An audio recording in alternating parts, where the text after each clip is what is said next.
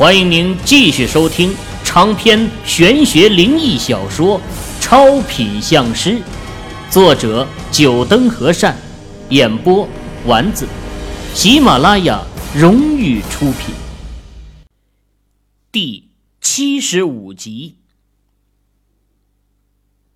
樊木的话呀，已经彻底惹怒了林秋生了。先前没有怎样樊木，是因为啊。他身为玄学会的会长，必须要有东道主的气度。不过呀，这可就不意味着樊木可以一直这么无赖下去。你，你给我滚出这交流室！我广州玄学会不欢迎你。哼，走就走，广州玄学会不过如此。樊木一撇长袍，抬脚就要离开。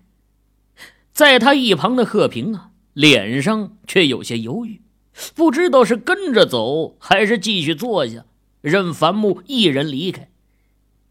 樊木的这一举动啊，也出乎了贺平的意料，就连贺平也没有想到，平日里总是一副大师派头的樊木，竟然会这么输不起，搞得现在他自己也下不了台。站住！秦宇突然开口喊住了樊木。哎，秦宇要干嘛？那无耻的家伙，让他滚蛋就是了，干嘛还要叫住他？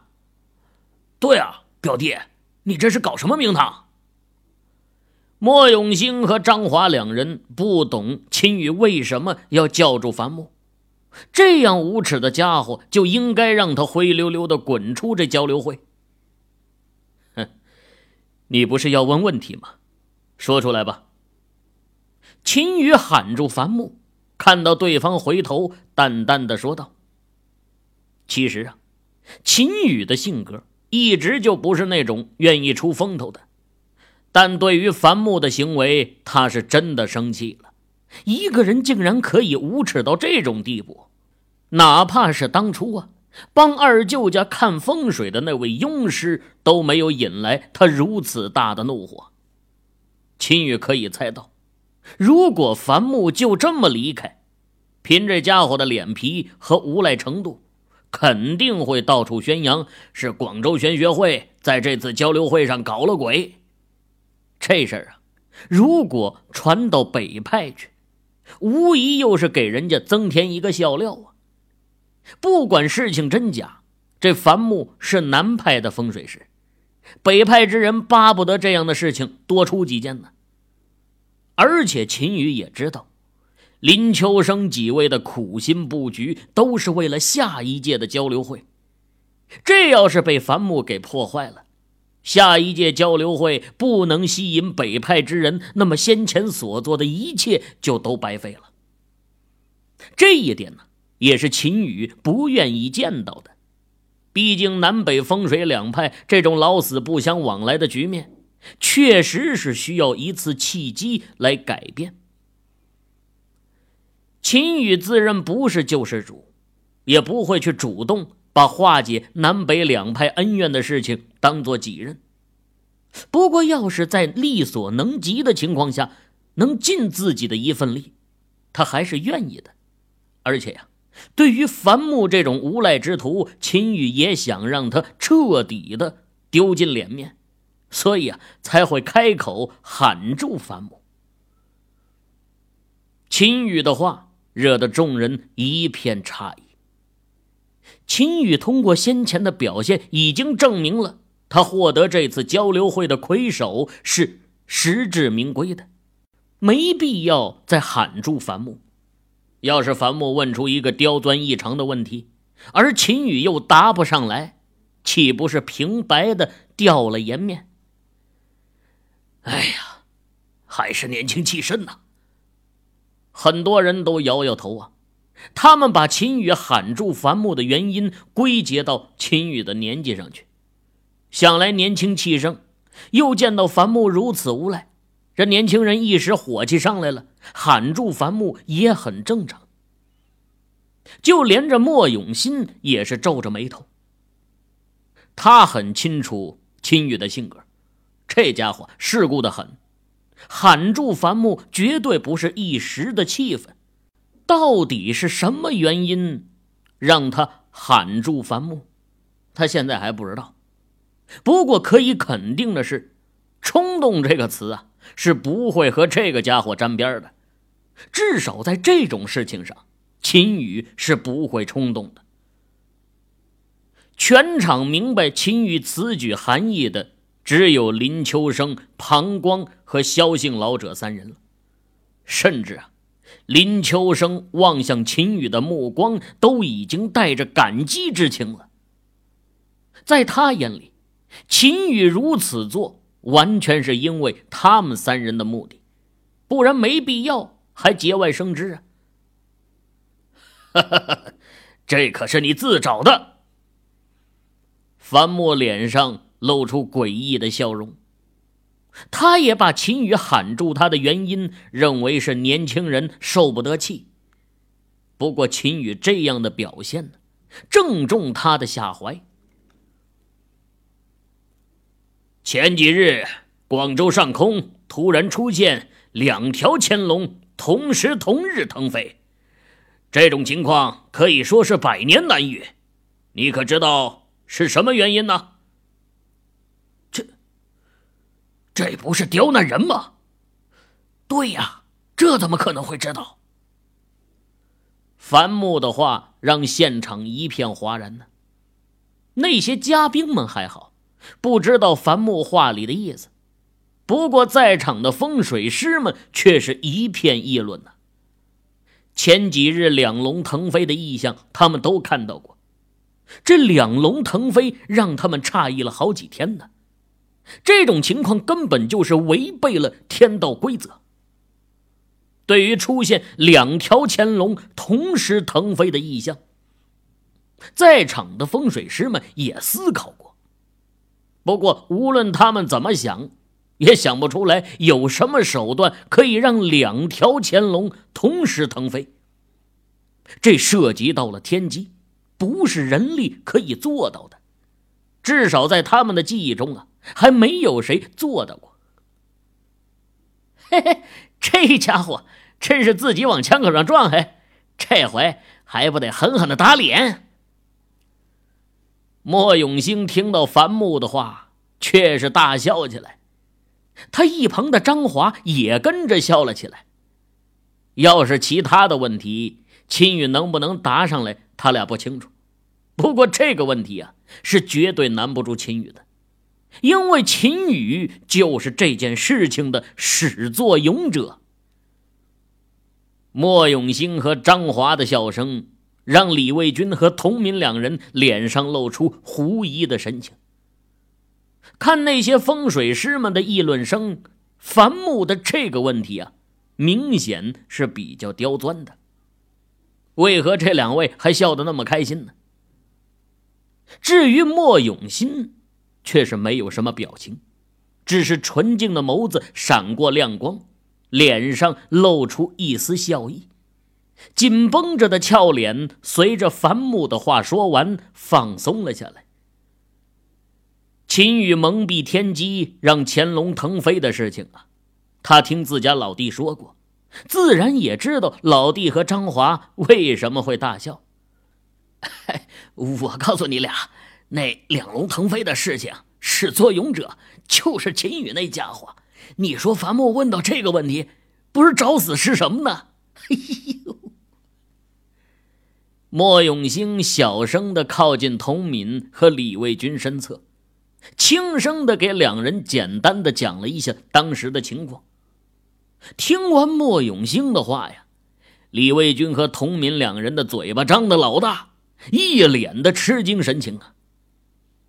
前几日的两龙腾飞异象，只要是在广州的，哪怕没有亲眼看过，事后也在网络上看过视频，而且啊，这两位恰恰还是亲眼目睹者。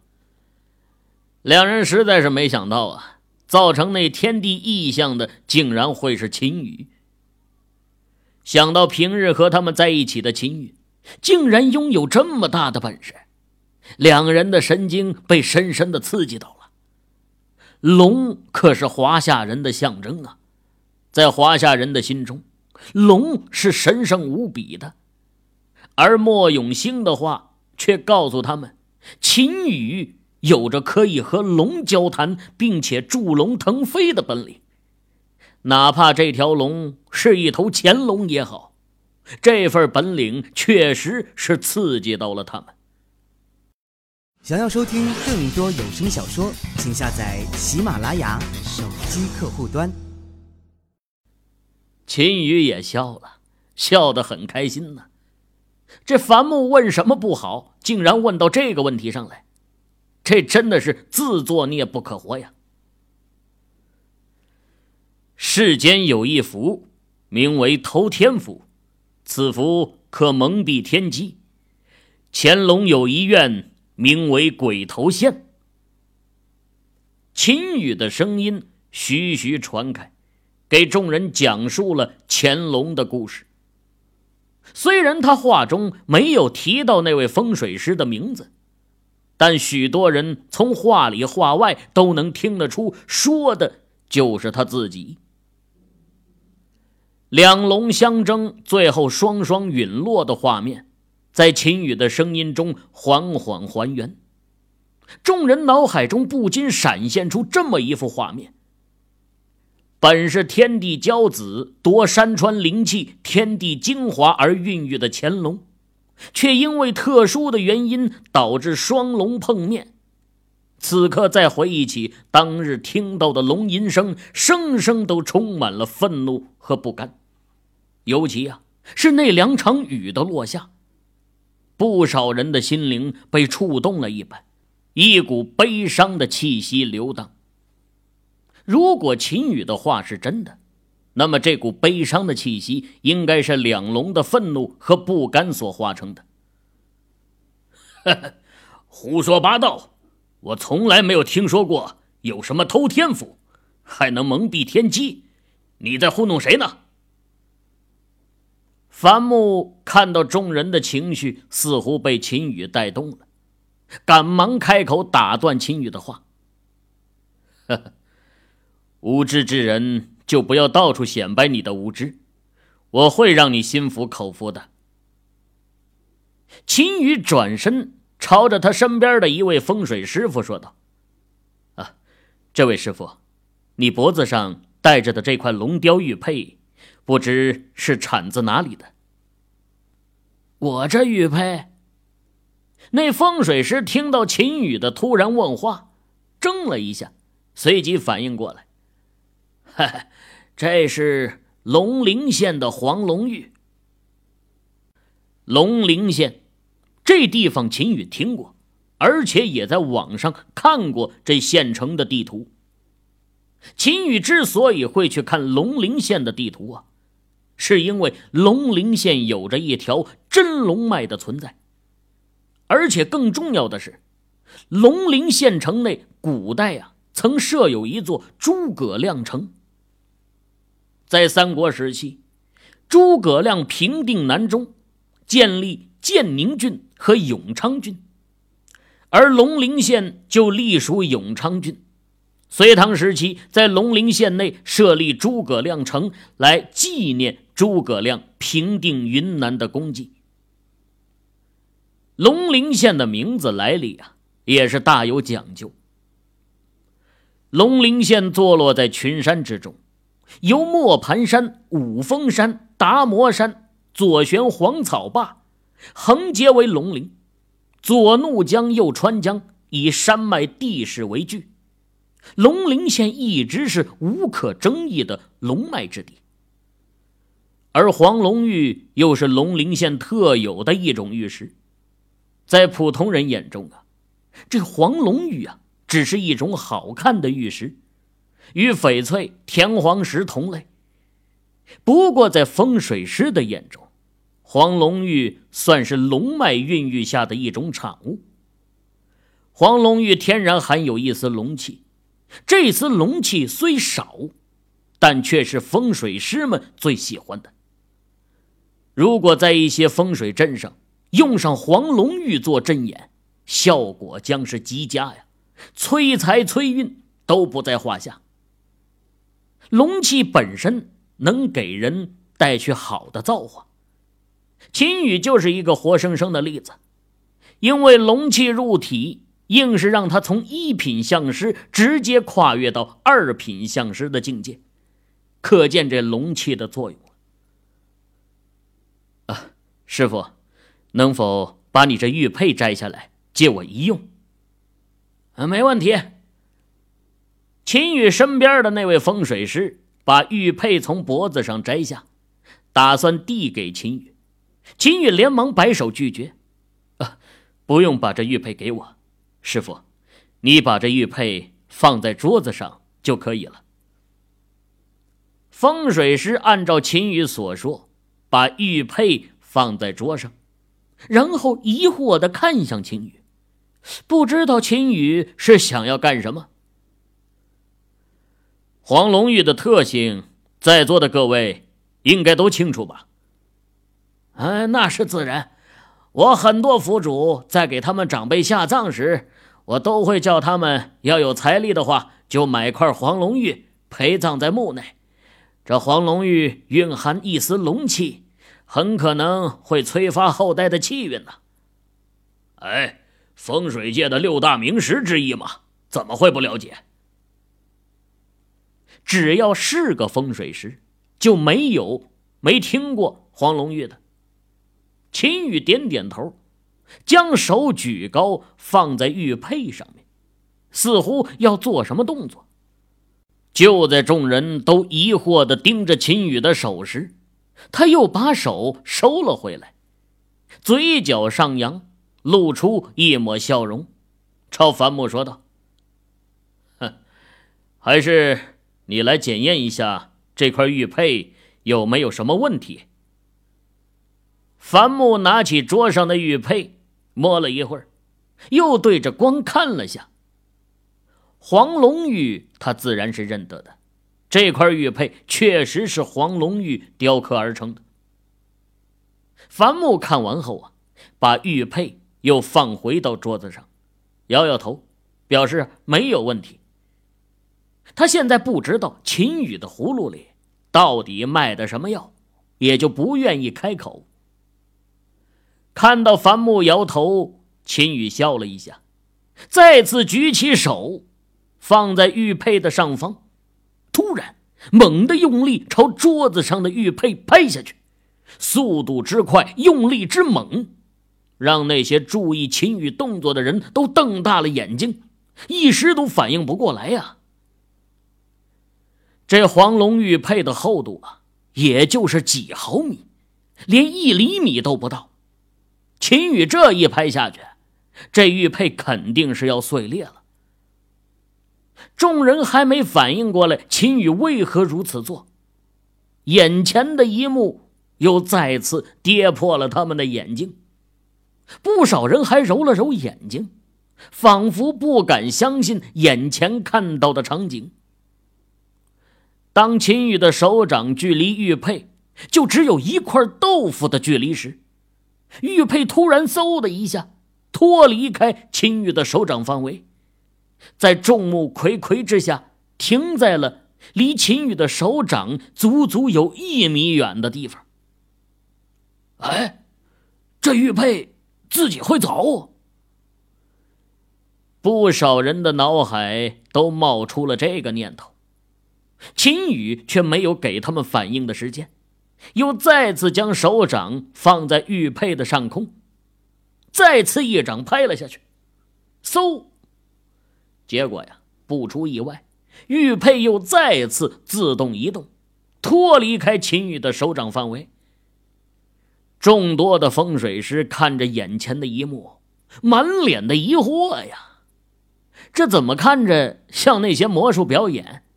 这玉佩还能自己移动，甚至还有一些风水师偷偷的朝桌底下看了几眼，想看看是不是桌子底下有什么机关。哎，秦羽又在搞什么名堂？这玉佩好好的，怎么会自动移动？莫永兴看着桌子上的一幕，摸不着头脑。看下去就知道了。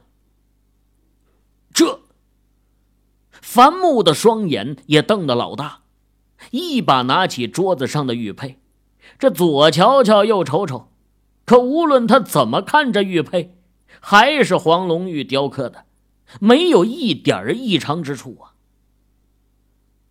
哈哈，各位肯定对这一幕感到很疑惑吧？这样，我把手摊开放在这里。你樊木，只要能把玉佩放到我的手掌上，这一届交流会的魁首之位我就不要了。秦羽的嘴角噙着一抹笑意，目光盯着樊木，说出了这么一句让全场震惊的话来。各位听友。您刚才收听到的是喜马拉雅荣誉出品的长篇玄学灵异小说《超品相师》，作者九灯和善，演播丸子。更多精彩有声书尽在喜马拉雅。